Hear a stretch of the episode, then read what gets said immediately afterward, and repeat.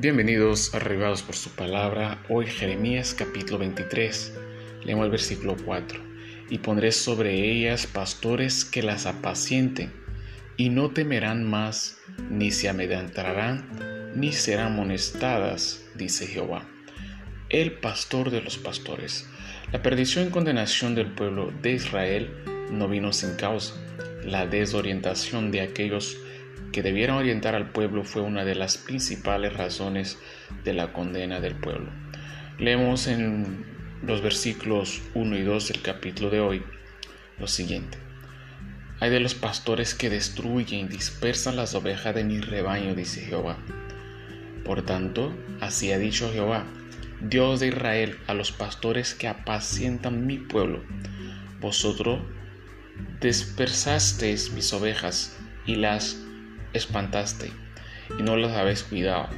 He aquí que yo castigo la maldad de vuestras obras, dice Jehová. Claro está en estos versos la actitud errante de aquellos que decían poder conducir al pueblo y no podrían ni siquiera conducir sus vidas.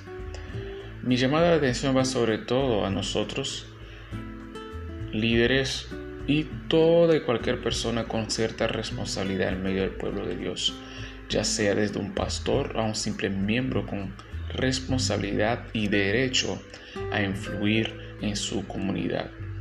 La pregunta es, ¿estás orientando o desorientando al pueblo de Dios? Recordad que sea quien seas, todos tenemos un rebaño.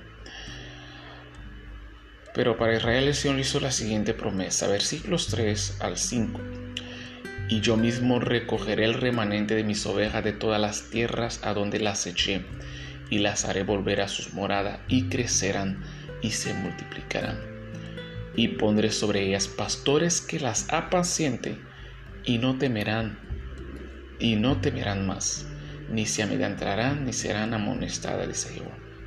He aquí que vienen días, dice Jehová, en que levantaré a David renuevo justo y reinará como rey, el cual será dichoso, y hará juicio y justicia en la tierra. Esta promesa hecha por Israel es para nosotros también. Cristo es este pastor que reinará con justicia y renuevo. Hoy, tenga sus ojos puestos en el pastor de los pastores. Si acaso le ha fallado un hombre, Cristo no falla. Si acaso tus heridas fueran grabadas en vez de sanadas, Cristo las puede sanar.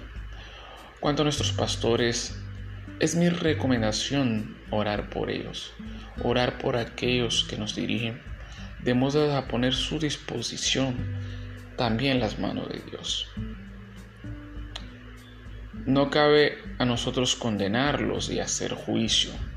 Infelizmente, a más gente pasando tiempo en buscando error en la vida de sus pastores que gente orando para que sus pastores no cometan errores.